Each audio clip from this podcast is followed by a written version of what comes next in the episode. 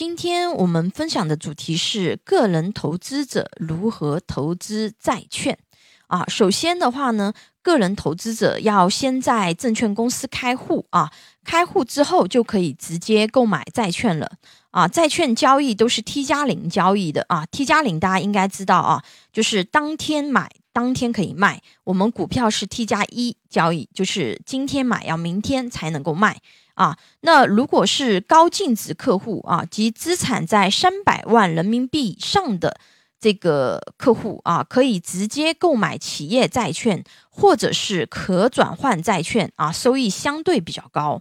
那如果说是普通投资者，那只能投资记账式国债啊，政策性银行债券。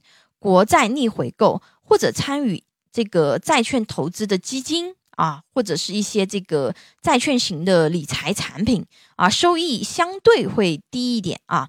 那在证券交易所交易的债券，按照发行主体啊，主要可以分为国债或者是政府债券啊。这些债券一般是由这个财政部啊，或者是地方政府发行。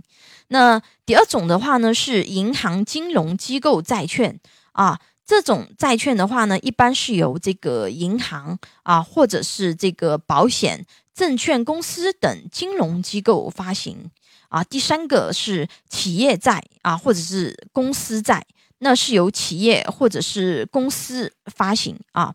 债券的主要风险是什么呢？啊，第一个违约风险啊，发行。债券的主体不能够按时支付债券利息，或者是偿还本金啊，给债券投资者带来损失的风险。二、流动性风险，如果准备持有到期啊，则不需要考虑流动性风险。那如果说你当中是要进行买卖的，那么我们要考虑这一层的一个风险。那第三个是价格波动风险。啊，受那个供求等因素的影响啊，债券价格它是会有波动的啊。